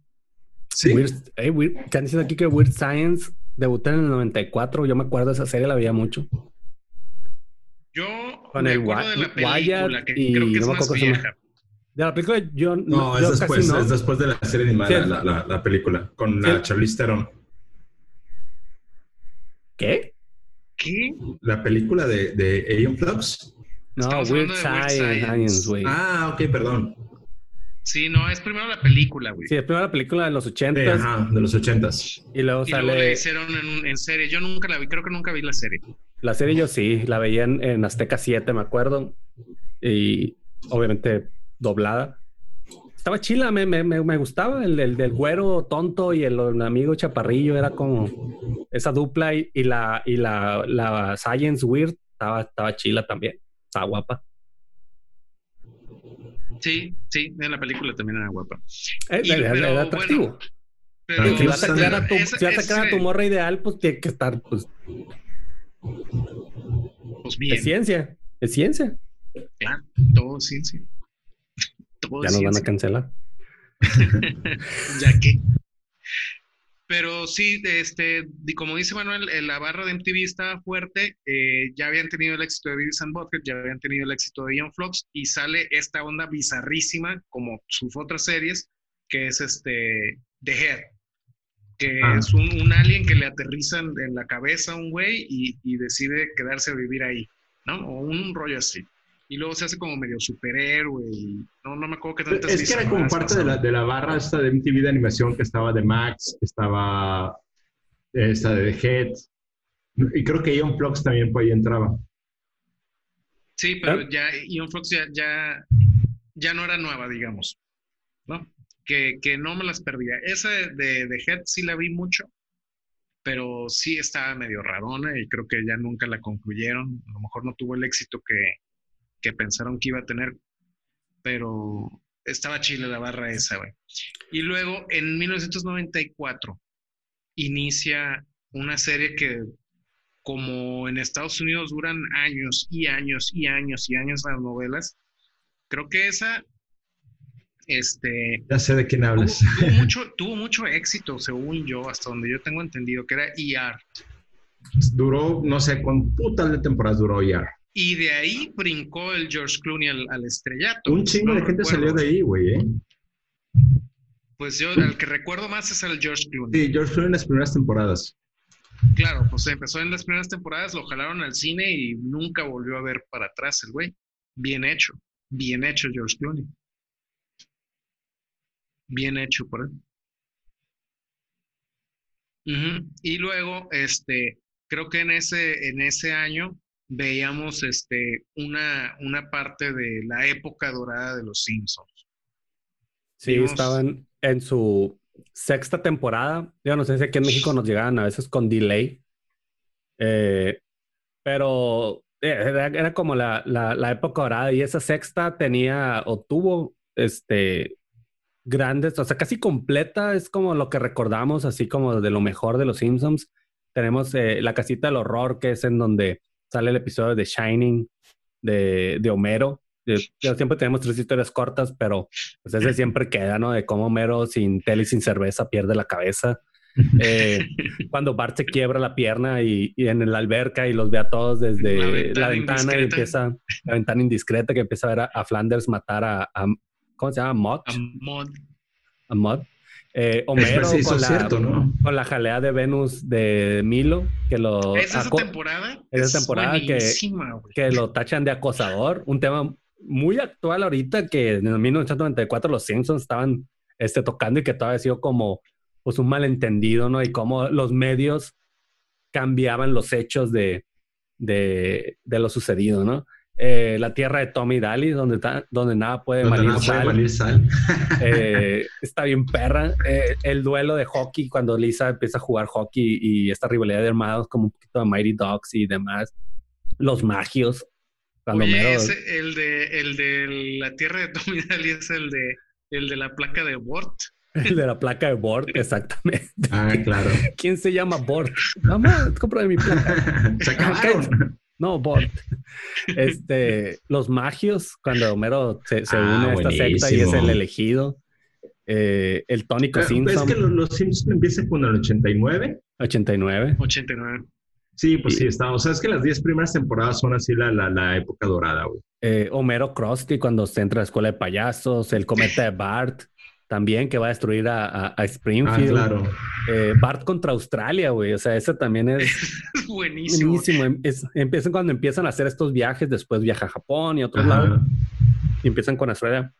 El festival de cine, cuando este eh, Burns contrata a Spielberg. Steven Spielberg. y, están invitados de y, y, bueno, y que sale, deja tú eso, no lo de Spielberg, es, es el, el, el corto este de Barney que sigue siendo.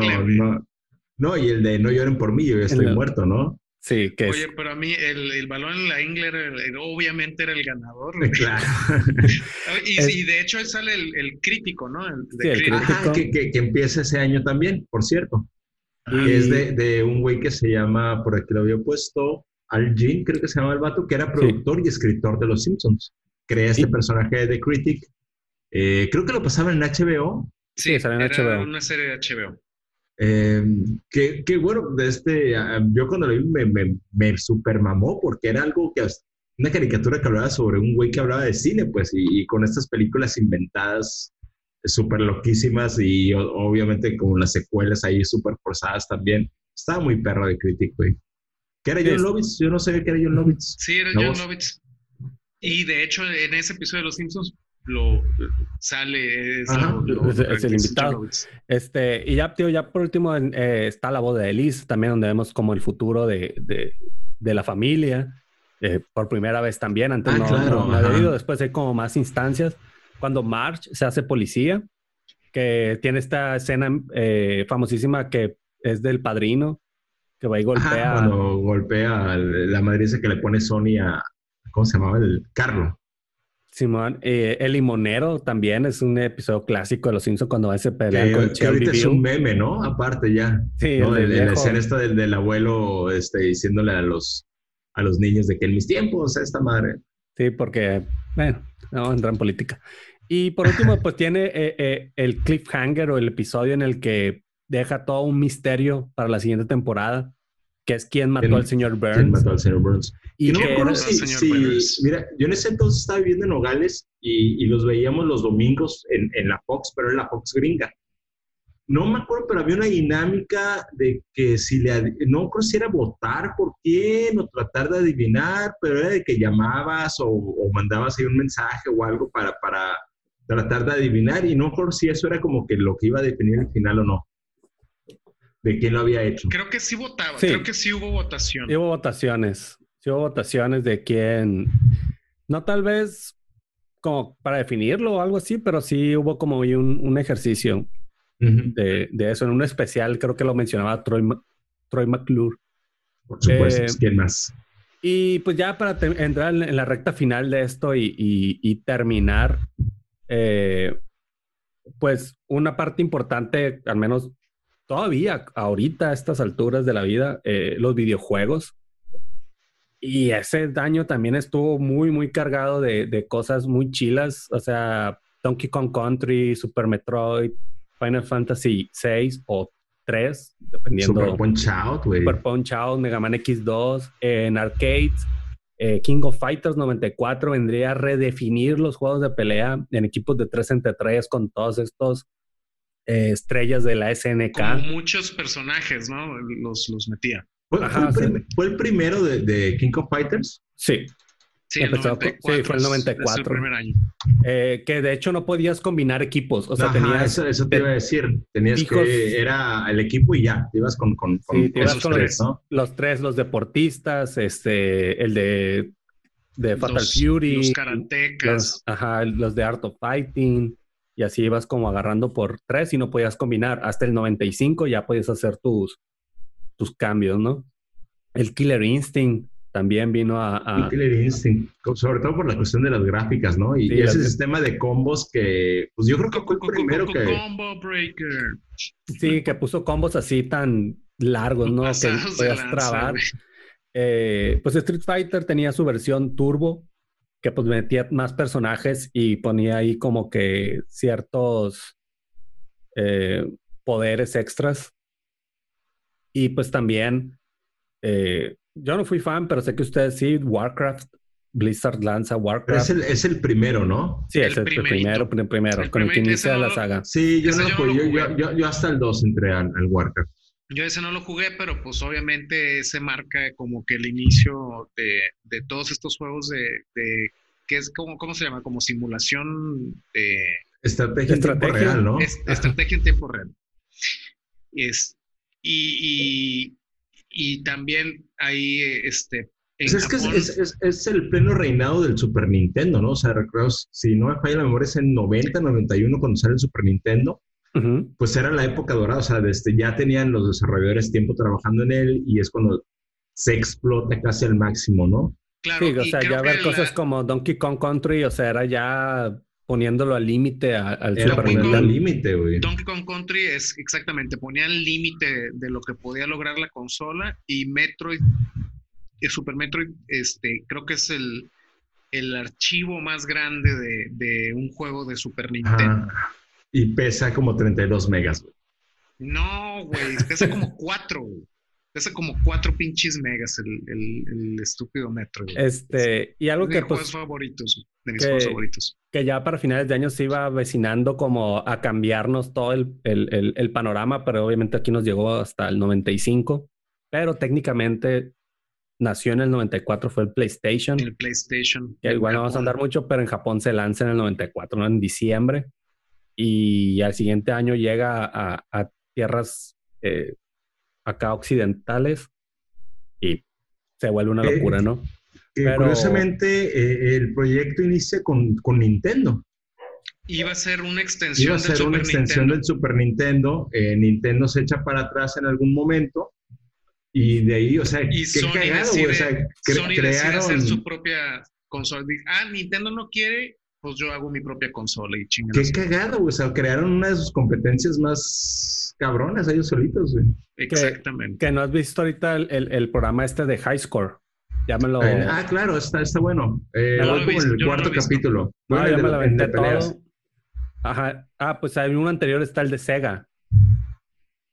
que Ajá, hablan claro. como, como Sega eh, quiso, bueno, su plan para derrotar a Nintendo. Y pues tenía así el vato como que pues eran cinco puntos, ¿no? Y entonces era uno, bajar el precio. Eso era como fundamental. Luego dos, vencer a Mario Bros. O sea, cómo derrotabas, eh, necesitaban un personaje y tenían que crearlo, cómo lo crean. Luego, tres era como eh, deportes, conseguir un, un, Una franquicia. De una deportes. franquicia de deportes porque los deportes en los videojuegos eran aburridísimos. Pues. Entonces, el Sega tenía el Ujú. poder para poder hacer algo interesante. Luego, cuatro era que fuera cool. O sea, que Nintendo era para niños y Sega iba a ser para adolescentes y iba a ser cool. Eh, está curado porque usan influencers cuando la palabra ni siquiera se, se tenía en el mapa. Pero mencionar esto que hacían como eh, morros, los mandaban a escuelas vestidos como de Sega con lentes y Ah, con claro, Sega en la sí, mochila sí, y llegaban y la conectaban en las fraternidades y eran cool, eran los chicos Sega, pues. Y, y- y estaba perro eso, pues a, eh, eh, a final de cuentas terminaban siendo lo que ahorita pues, son influencers. Y número cinco, pues burlarse de Nintendo, ¿no? O sea, co- pero de una manera respetuosa, pero pues esa, esa onda de ser cool y un poco hacer el bullying de hacia abajo, pues. Y está curado, está curado, digo, no tiene que ver ahorita con mucho como el 94, porque eso fue como en el 92, Sí, sí, sí. Eh, cuando sucede, pero está chilo el episodio. Si pueden ver la de High Score, eh, están interesantes. De hecho, todos, eh, incluso el de, el de rol, el de peleas. El de rol eh, eh, ha sido mi favorito, ¿eh? el de rol está, sale está muy chido. el- el- el- artista de precisamente de Final Fantasy VI, un, un juego muy importante también en su momento, del 94, que es Yoshitaka Amano, y sale. Nunca pensé que lo iba a ver a, a este güey haciendo un programa. Se, se me hizo muy chingón. Y pues bueno, ese es como el, no sé si quieran ahí a- añadir algo más, pero creo que pudimos abarcar todos. También nos metimos en, en, en cómics, como nos mencionó el Benja. Pero creo que aquí el único que leía cómics era el Manuel. Sí, Yo el Benja casi no. decía desde lo de Superman, pero según yo eso fue antes. O sea, tal vez está hablando del, del retorno cuando regresa con Mullet, güey. Pero no, no, no. Cuando Superman revive, que obviamente iba a revivir, por supuesto. ¿Cuándo se muere? Según yo, fue como en el el 92. Ajá. Y dice el Benja que como el 94 es el regreso. A mí se hace mucho tiempo, pero. Pues sí, creo que, creo que abarcamos bastante bien lo que se vio en, en el 94. Eh, dimos un, un- un panorama de, de qué andábamos haciendo, eh, cómo nos entreteníamos, qué nos llamó la atención y qué cosas después de muchos años nos enteramos que, que, que, que fueron muy buenas, ¿no? Eh, como todo esto que, que pasamos de largo y que a la vuelta de los años este, lo, lo reencontramos o lo redescubrimos. Así es. Sí, Y, bueno, y, si, y si les gustó este, este formato, pues díganos y igual y nos aventamos de, de algún otro año ahí que, No les, no prometo de, de- La de neta no, todos, pero, pero pues de vez en cuando podría ser algo que se pudiera hacer, ¿no? Agarrar un añito por ahí y, este, y, y destriparlo. Siempre vamos a encontrar cosas interesantes. Deberíamos hacer un programa del 2001, Odisea del Espacio. Mejor de Kubrick. Que sí Ya, ya, tenemos uno ya de tenemos Kubrick. uno de Ya Kubrick. tenemos uno de Hay Kubrick. que, hay que desempolvarlo, a ver qué, a ver qué onda. güey. Finalmente, desde que lo grabamos, no ha vuelto a ser una película, güey. Así que no hay problema. Ese sí está actualizado. güey. Está bien actualizado. No, Está no ha perdido güey. vigencia, güey. No ha perdido nada de vigencia, güey, ese pinche programa. Ya pensé que decías del, del, del 2001 porque hoy es aniversario de las De las Torres Gemelas. Torres Ah, neta. Torres Gemelas. Ah, felicidades. Y cumpleaños de tu hermana, ¿no? Es- hoy, cumple, oye, hoy cumple 27 años la Sofi. Ah, Un abrazo, muchas felicidades. felicidades. Felicidades a, So- a- a la Sofi. Claro que no nos ve, pero pues bueno, Algún día, algún día va a haber algún esto. día, algún día, algún día. Creo que le Eh, da like cuando posteo algo. güey. Ah, bueno, ya es Ah, suficiente. Ya, ya, con eso Doble ya, felicitaciones. Eh, pues esto, esto fue, y traía una parte extensa sobre las novelas mexicanas, pero ya por tiempo este, pues no podemos hablar de ellas. Hay que, hacer un Eh, programa, hay que hacer un programa de, novelas mexicanas, güey. Sí, Nomás güey. para En quitarnos la 94, en curiosidad, el 94 más para que vean el calibre que se manejaba. Era dos mujeres, un camino. Clásico, Vivi Gaitán, Vivi Laura Gaitán y León la y, Y Eric era Eric, Estrada. Eric Estrada, güey. Y Estrada. Marimar, güey. Marimar, güey. ¿Qué- Es del 94 Marimar, güey. Marimar en el 94, güey. O sea, Pulgoso era revolucionario, güey. O sea, que el perro hablara Ma- Marimar, ¿en qué parte de la trilogía sagrada de, de, de Talía es? es la Es segunda. ¿no? Es la segunda. Sí. O sea, es ¿Por qué sabemos- primero que, Era María? Mercedes, luego era Marimar Marimar y, y luego María María del del. Barrio. Que cada una va, va exagerando y exagerando hasta que prácticamente se convierte en un Sí. personaje de Archie, ¿no? Ajá, y, y que, y que María, la, o sea, María, María Mercedes y María la del Barrio eran prácticamente como la misma, solamente María Mercedes era pepenadora eh, en un basurón y María la del Barrio pues vendía chicles, pues, o sea, era como, Y Marimar era panguera. Sí, Marimar era panguera, Es- pero era era- costeña, pues, Era o sea, costeña. era costeña. Las soy. otras dos eran de la Ciudad de México, o sea, era como que, pues nomás repitieron, pero, pero de las tres yo creo que Marimar tenía como que más, más, ¿Había más un perro que hablaba? Sí, Sí, pulgoso, hablaba, güey. te- te- tenía voz en off, güey, el pinche perro, güey. Sí, y hablaba costeño. Porque a huevo los pensamientos tienen acento, güey. No creas que piensas en, en, Yo pienso con acento en culichi, güey. Nunca me, me he planteado eso. Un, un chilango, pe- digo, pues, así como yéndonos a alguien así con un acento supermercado, pensará así con un acento así supermercado. Sí, Ah, Eric, Eric, mándanos un mensaje, güey. Sí, por favor.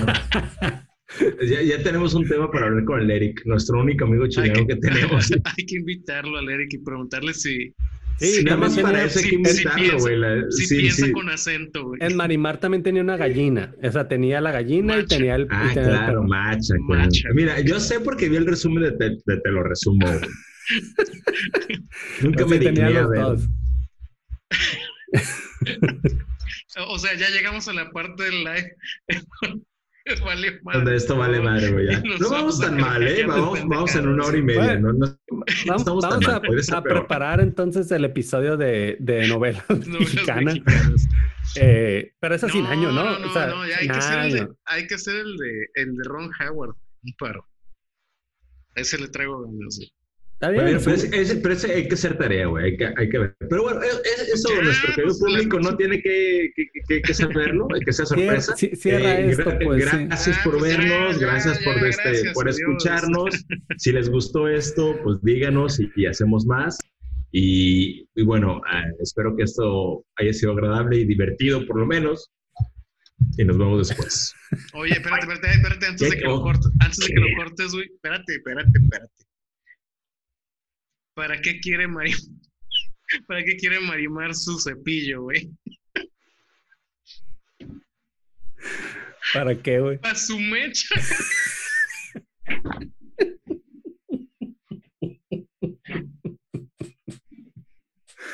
Ay, no. Ya. Gracias. Sí, gracias, gracias. Disculpen, disculpen este último pedazo. Hijo de la chingada.